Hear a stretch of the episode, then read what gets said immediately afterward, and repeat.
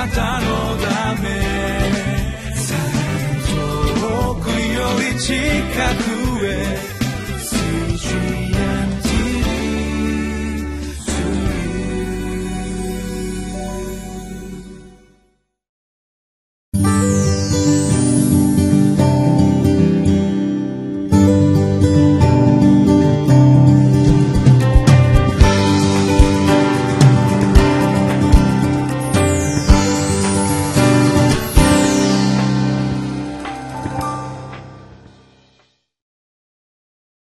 皆さんこんにちは。日本ホリネス教団板橋キリスト教会東京仲良しキリスト教会の牧師の武田博と申します。本日は8月27日土曜日吉脇第23章1節から10節。主にすがる生き方は生涯続けるべきことです。というテーマで共に聖書を読みます。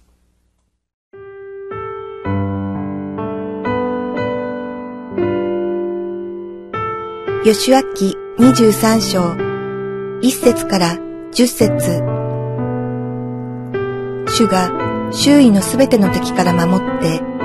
イスラエルに安住を許されて後、多くの日が経ち、ヨシュアは年を重ねて老人になっていた。ヨシュアは全イスラエル、その長老たちや頭たちや裁き司たち、及び司たちを呼び寄せて彼らに言った。私は年を重ねて老人になった。あなた方はあなた方の神、主があなた方のためにこれらすべての国々に行ったことをことごとく見た。あなた方のために戦ったのはあなた方の神、主だからである。見よ、私はヨルダン川から日のいる方の大海まで、これらの残っている国々と、すでに私が立ち滅ぼしたすべての国々とを、相続地として、くじによってあなた方の部族に分け与えた。あなた方の神、主ご自身が、あなた方の前から彼らを追いやり、あなた方の目の前から追い払う。あなた方は、あなた方の神、主があなた方に告げたように、彼らの地を占領しなければならない。あなた方は、モーセの立法の書に記されていることを、ことごとく断固として守り行い、そこから右にも左にも逸れてはならない。あなた方は、これらの国民、あなた方の中に残っているこれらの国民と交わってはならない。彼らの神々の名を口にしてはならない。それらによって誓ってはならない。それらに仕えてはならない。それらを拝んではならない。ただ、今日までしてきたように、あなた方の神、主にすがらなければならない。主が大きくて強い国々をあなた方の前から追い払ったので、今日まで誰もあなた方の前に立ちはだかることのできる者はいなかった。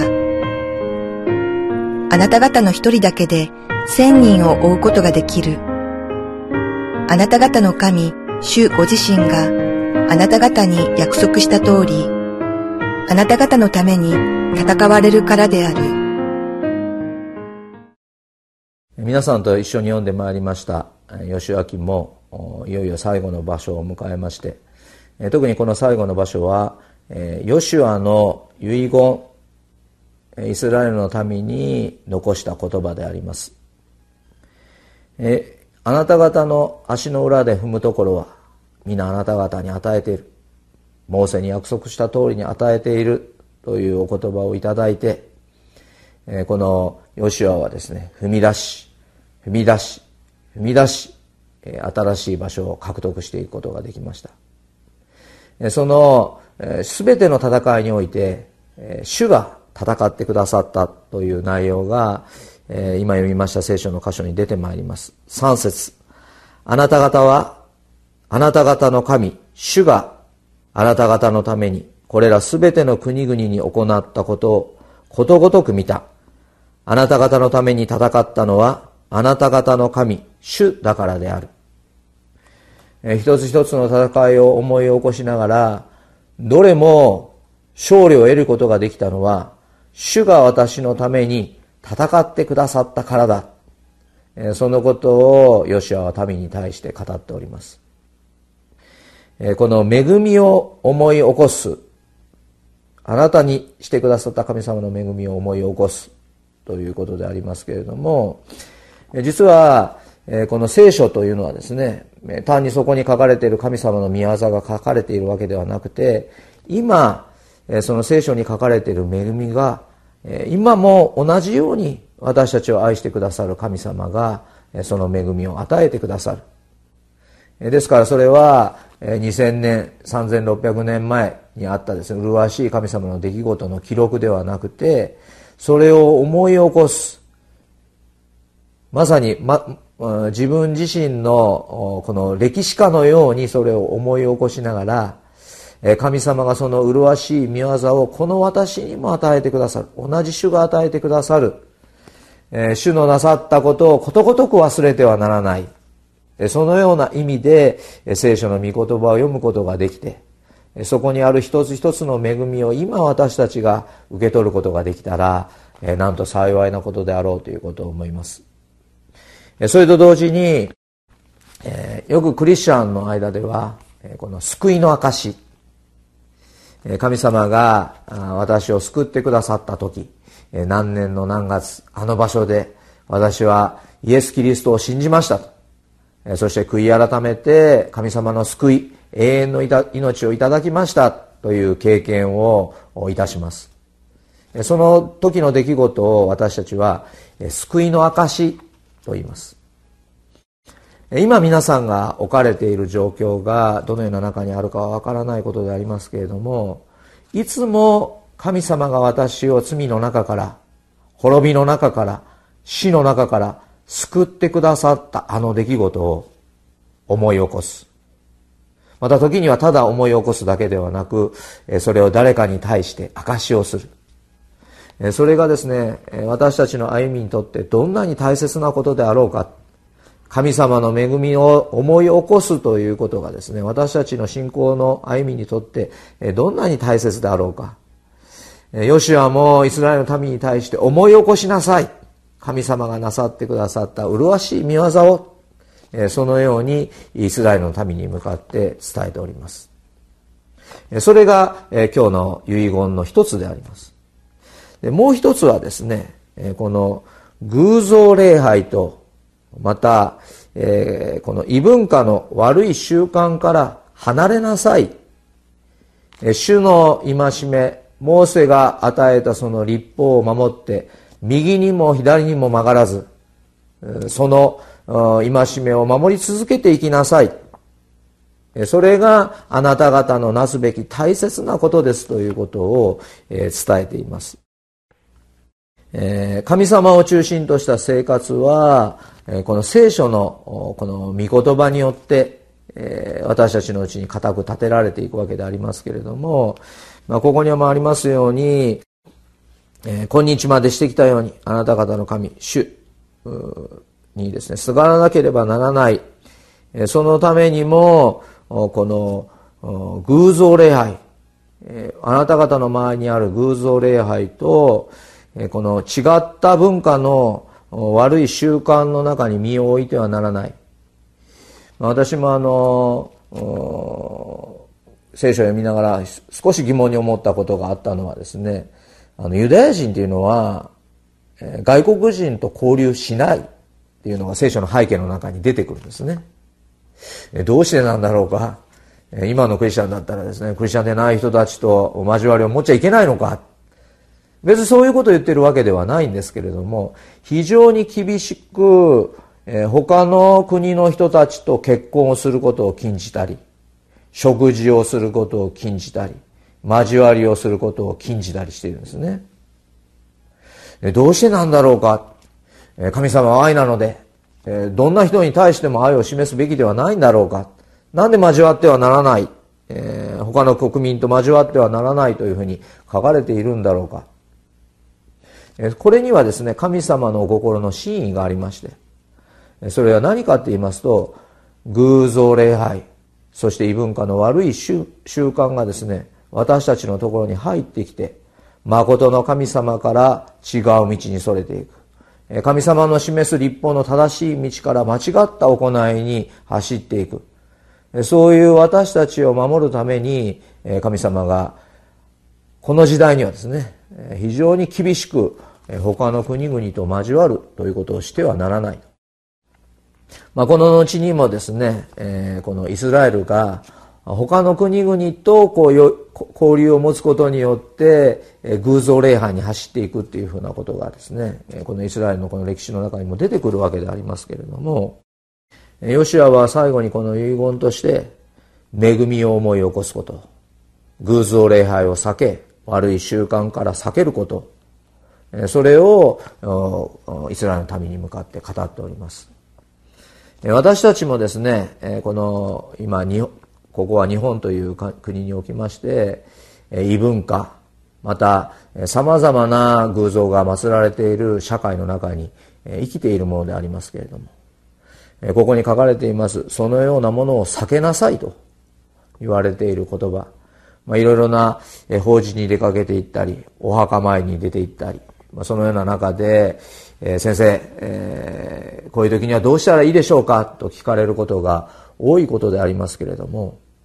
しかし、私たちがそのような偶像礼拝や異文化異宗教の中に身を置いてそこにですね傾倒していく性質があるものであるということを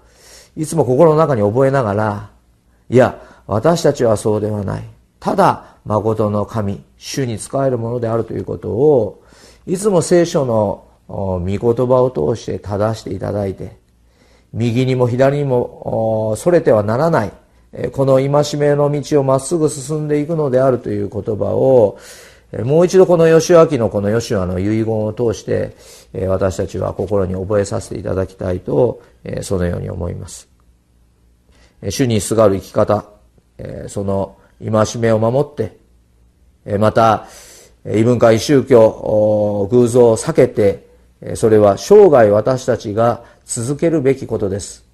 誠の神に喜びと感謝を持って仕えていくのに、とても大切な遺言を、ヨシはこのところで語っております。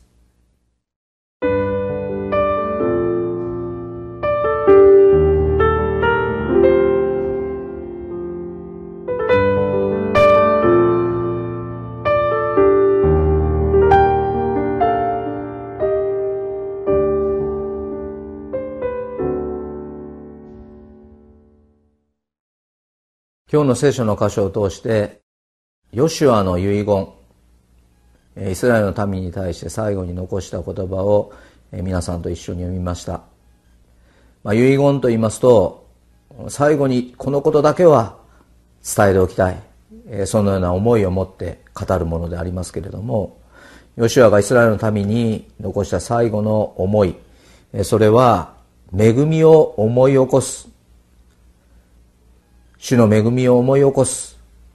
どの場所にあってもまた今今日どの時代にありましても今ここにいる私たちも主の恵みを思い起こす。聖書の御言葉を通して恵みを思い起こす。私の人生になしてくださった主の麗しい見業を思い起こす。そのことが今ある私たちの信仰生活にとって喜びを持って主に仕えていく大きな道であることを、このヨシュアの遺言御言葉を通して今日聞くことができて、心から感謝いたします。またもう一方では誠の主に仕えるために偶像礼拝また悪い習慣から避ける身を避けるちょっと消極的な内容であるかもしれませんけれども私たちはそのようなものに傾倒しやすい者たちであるということを理解しながらそのようなものから身を避けて生きていくためにえ主はですね他の国のものと交わってはならないと言われたのである、え、まるで何か私たちを独占したい、神様のご愛をですね、このところに見るような思いであります、では、お祈りをさせていただきます。恵み深い天の地なる神様義明を読み進んでき最後老年になったヨシアの遺言の言葉を読みました。どうか私たち一人一人が今聖書の御言葉を通しまた私の人生を振り返りながらあなたがなさってくださった恵みを思い起こすことができますように。その恵みを思い起こすことによって今もあなたが素晴らしい宮沢を持って良いことを私にしてくださることを信仰を持って告白することができますように苦しみや悩みや困難の中にある時にもあなたの恵みを思い起こすことができますように心からお願いいたします御言葉を感謝し主イエス・キリストのお名前を通してお祈りいたします。アーメン。